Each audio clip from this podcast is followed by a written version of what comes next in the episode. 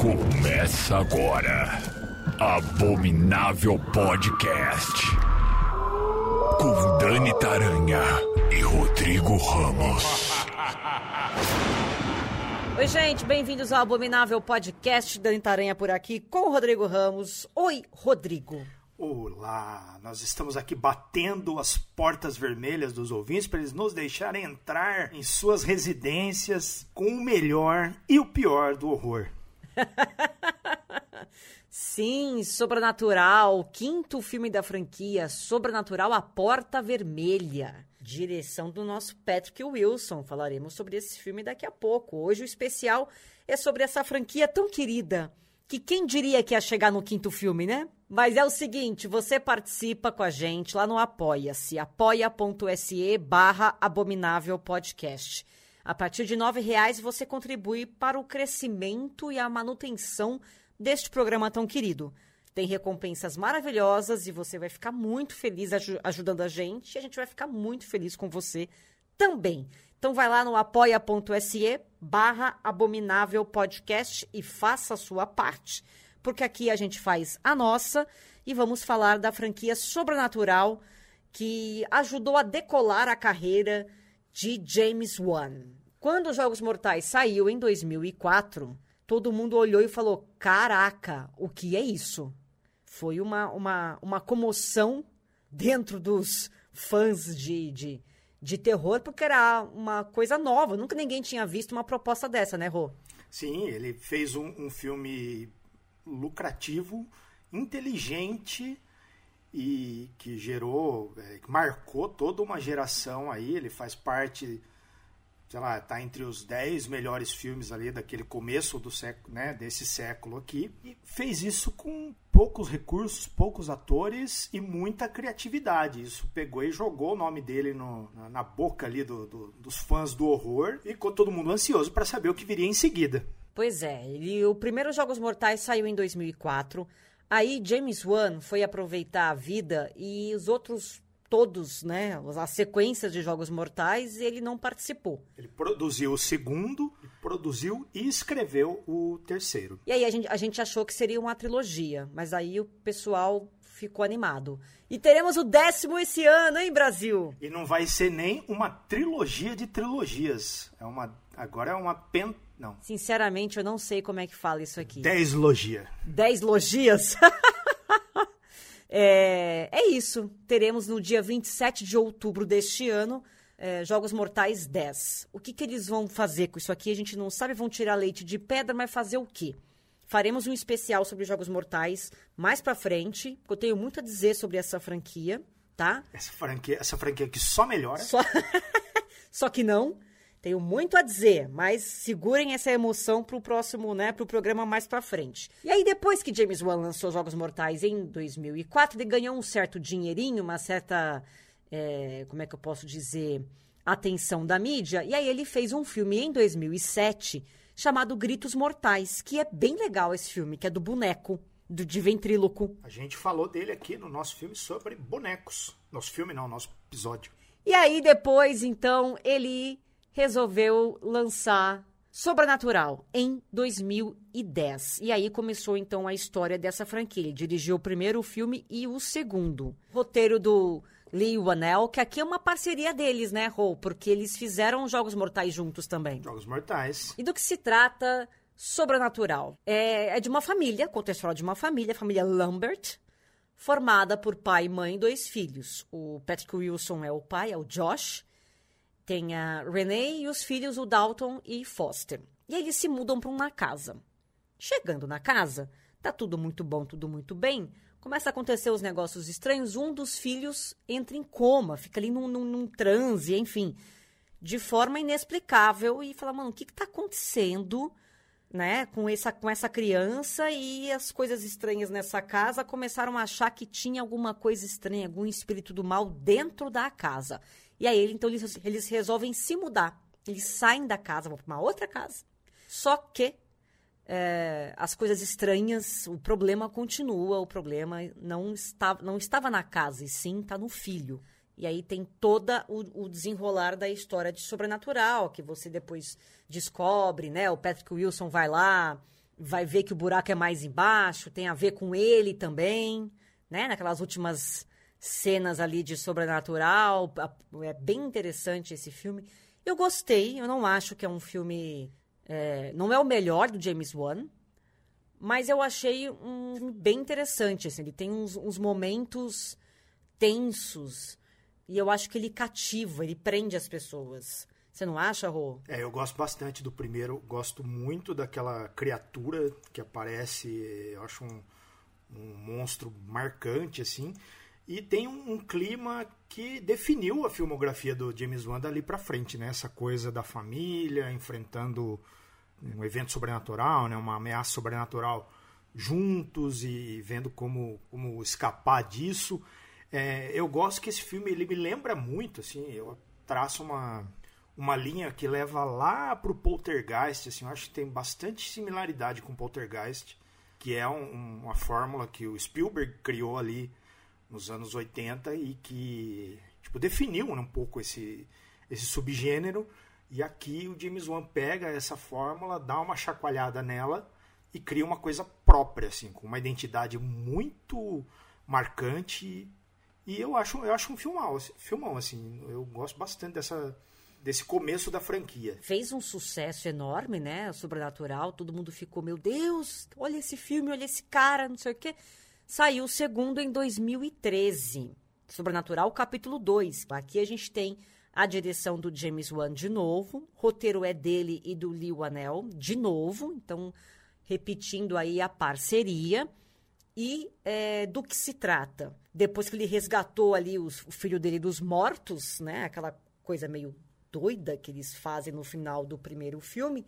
É, o pai retorna ali para o mundo real, mas você sabe que ele não retornou sozinho, né?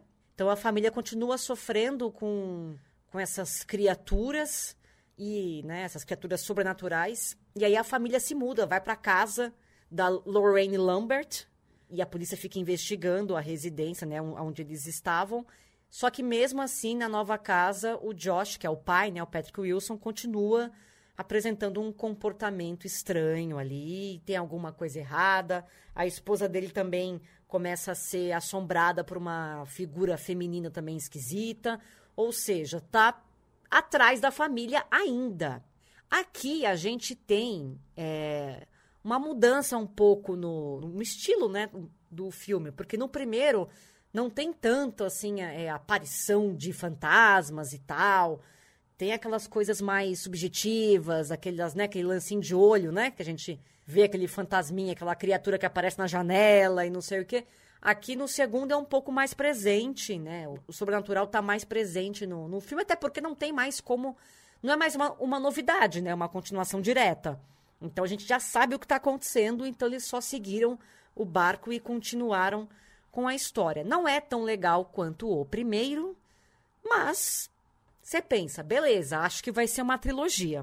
É o que eu pensei quando saiu o segundo. Aí.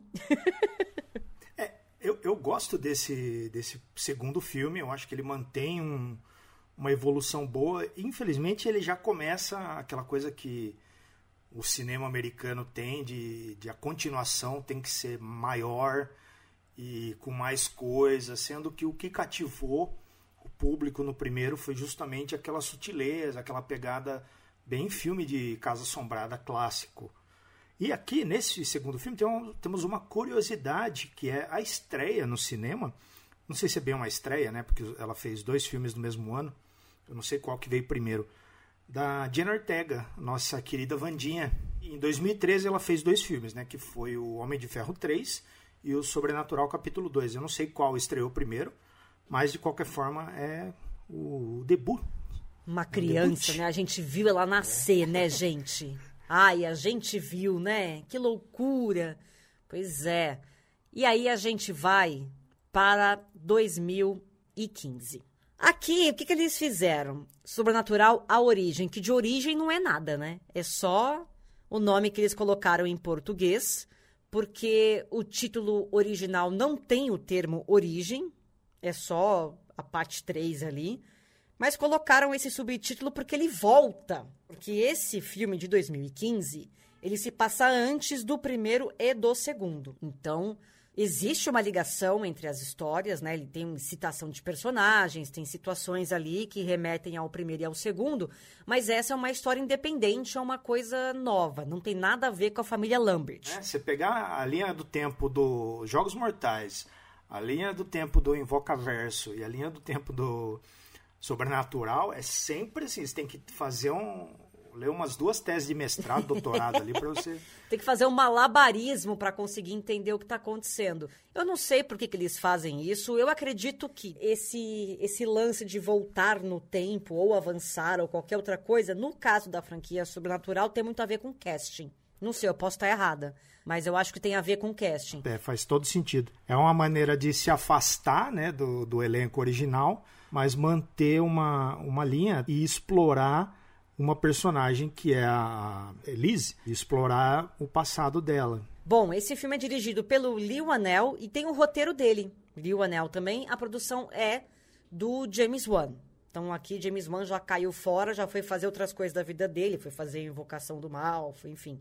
Qual é a história desse filme? Mostra uma jovem que sonha em ser atriz, ela vive com o pai dela e o irmão mais novo, só que ela tem que cuidar do irmão mais novo porque a mãe faleceu então ela meio que pega ali a, a, a bucha de cuidar da criança e tem os afazeres da casa, os afazeres do irmão, é, os afazeres né, de adolescente mesmo, e ela morre de saudade da mãe e tal. E aí ela procura uma médium para tentar falar com a mãe. Só que aí vocês sabem, quando vocês contatam pessoas assim, que vão, né, falar com os mortos, nunca é a pessoa, né, gente? Vocês já sabem disso. Nem preciso avisar aqui vocês. É claro que ela não recebe a visita da mãe, ela recebe a visita de uma outra entidade. E a partir daí, então, então os dias da garota viram inferno. Ela começa a ser atormentada por isso. Ela tenta falar com o pai, o pai não entende o que está acontecendo, não acredita, e aí depois ele começa a acreditar, enfim. E aí eles buscam ajuda de uma paranormal que é a Elise, essa senhora tão simpática que o Rodrigo mencionou há pouco. E aí a Elise se envolve no caso e tenta livrar a família do demônio. E aqui a gente tem a, a, aparição da Elise, que é uma atriz extremamente competente, a Lynn, e eu acho que para a franquia foi um ganho o personagem da Elise, né? Porque agora eles conseguem explorar de N formas. Tanto que o filme seguinte só tem a Elise. É, é eles criaram como se fosse um, um casal Warren separado e é, eu gosto bastante da, da, personagem, gosto bastante do, da atriz e tal. Não, esse filme ele não é muito bom, não, tá? Esse filme de 2015. Eu acho que começou a ficar um pouco cansativo. Porque tava todo mundo achando que o terceiro filme ia encerrar uma trilogia. E o terceiro filme não tem nada a ver com os dois primeiros. Ele é bem antes, ele não tem os mesmos atores, não é a mesma história. Então, quando eu fui assistir, eu falei, mas gente, mas e aí? eu, eu fiquei um pouco decepcionada. O capítulo 3, ele custou 10 milhões de dólares e arrecadou no total ao redor do mundo 113 milhões de dólares. É, então, dá muita grana, apesar de não ser bom. Eles nunca vão parar, é. Porque de uns tempos para cá, né, depois que a Marvel é, se estabeleceu um método de trabalho ali que a Marvel criou de franquias, de conexões e tal, todo, todo estúdio está procurando a sua. Então aqui a Warner tem uma franquia muito rentável e que eles não vão largar o osso tão cedo. E aí, se um não pode, vira aí, faz outra história, mas esse ano, né? Eles têm o calendário lá que eles montam a, a longo prazo, né? Tal ano tem que ter o episódio de uma franquia, tal ano da outra. E foi o que aconteceu. Pela, pela a resposta da crítica foi que o filme é meio médium. Ah, não, Rodrigo. Eu tava sentindo falta. Não vou mentir para você. O Rotten Tomatoes tem uma avaliação de 58%, com 5,5, né, em média de 5,5 de 10. O Metacritic, uma avaliação de em média de 52 de 100. Então é bem isso, médium. Eu já vou pro próximo, porque o quarto filme saiu em 2018 e se chama Sobrenatural: A Última Chave. Direção do Adam Robitel, roteiro do Lee Anel e produção do James Wan. Aqui nem o Lio Anel resolveu dirigir. Ele falou: Ah, não tô afim. Não tô afim, não, porque eu dirigi o outro. Deu um trabalho do cacete. Ele meteu um vou ver e te falo. É, ele meteu assim: Ó, já escrevi o roteiro, faz aí você. E aí, para confundir ainda mais a cabeça, a sua cabeça, querido telespectador, esse filme passa antes de todos. E se chama A Última Chave. É, então assim, os caras não têm um pingo de vergonha na cara, mas foram espertos porque tinham que cumprir agenda. Tem a personagem Elise e estão usando ela de novo, porque é o que tem para hoje, então vamos fazer. Por quê? Porque mostra a origem dessa personagem. A Elise é chamada para resolver o caso de uma assombração no Novo México.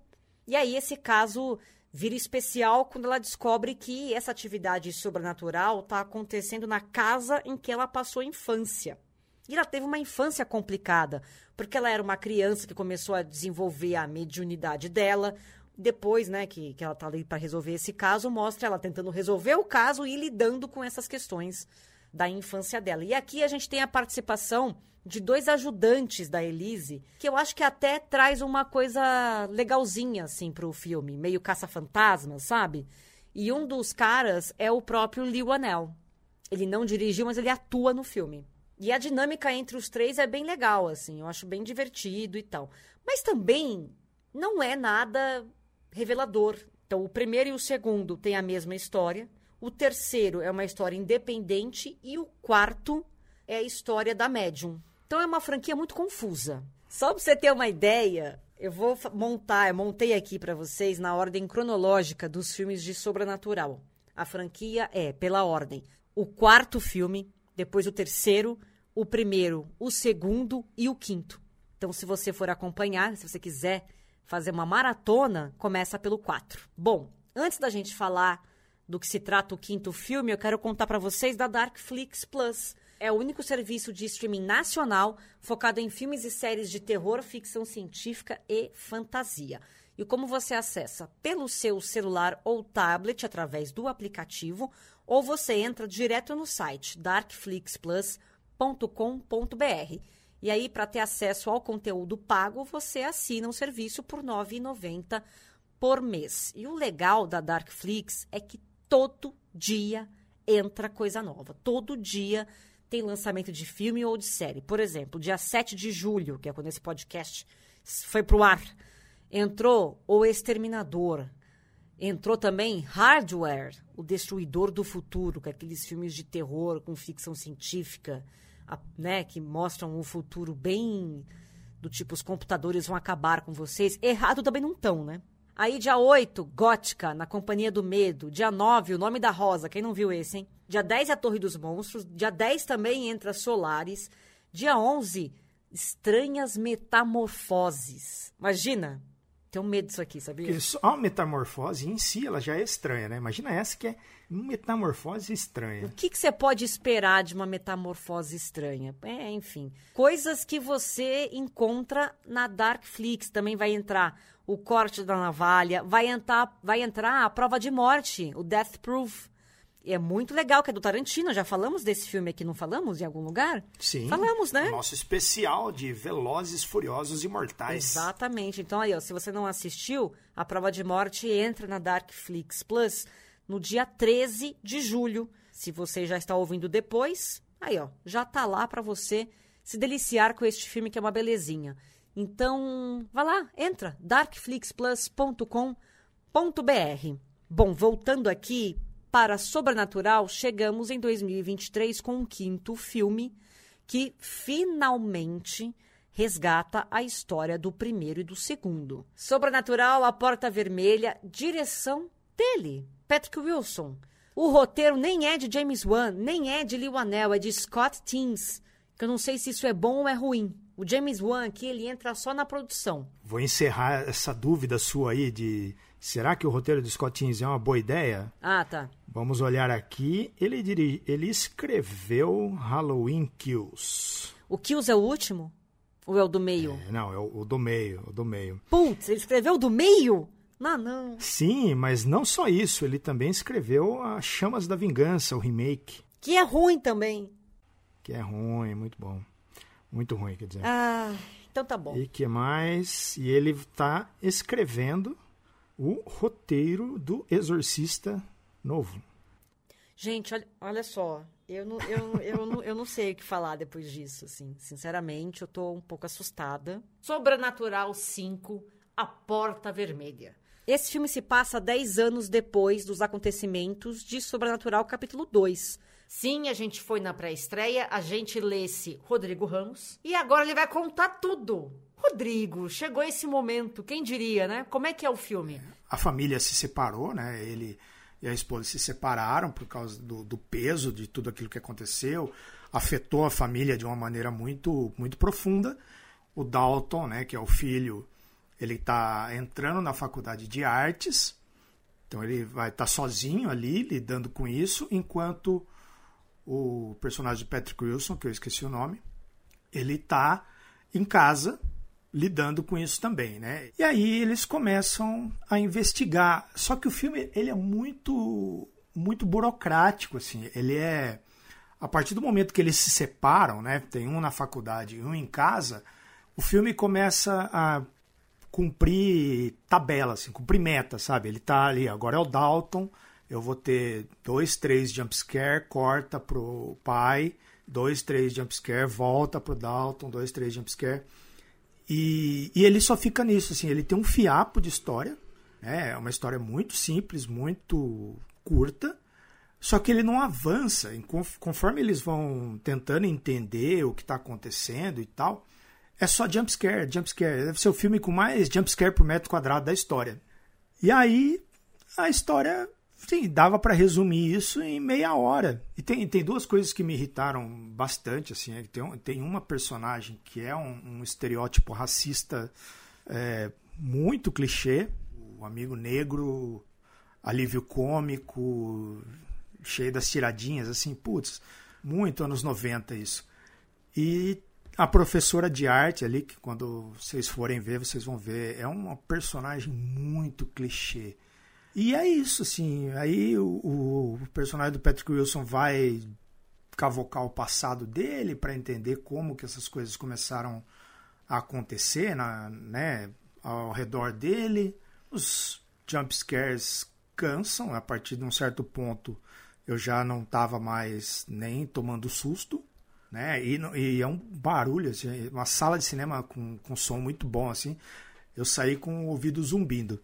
Mas eu não sou, não sou o público, não sou a, a pessoa que vai curtir esse tipo de filme, embora eu goste dos dois primeiros. Não, esse pelo menos assim não, não foi para mim. Tem um, tem um fechamento ali, né? Pelo menos isso. Ele dá uma conclusão para a saga, pelo menos. Isso, eles encerram a história de todo mundo ali, fica é, é meio como se voltasse, né? Como se fosse um, um círculo ali que se fecha mas eu achei que o roteiro poderia ser mais trabalhado porque ele, ele pausa muito para dar esses sustinhos assim. Tem algumas coisas que funcionam de um jeito no momento e no momento exatamente seguinte assim, elas já não funcionam da mesma forma.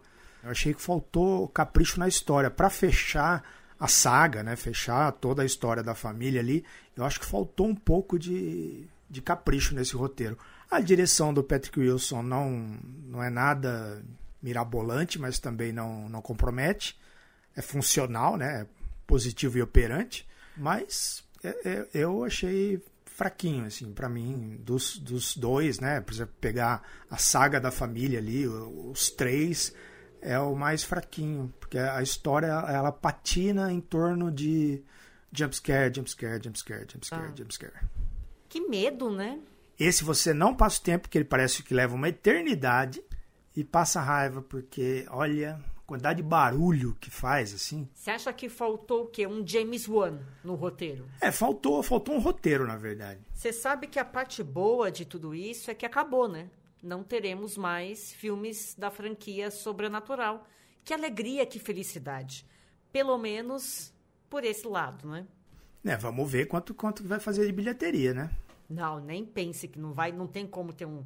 Não, não, não, não. Você pare com isso.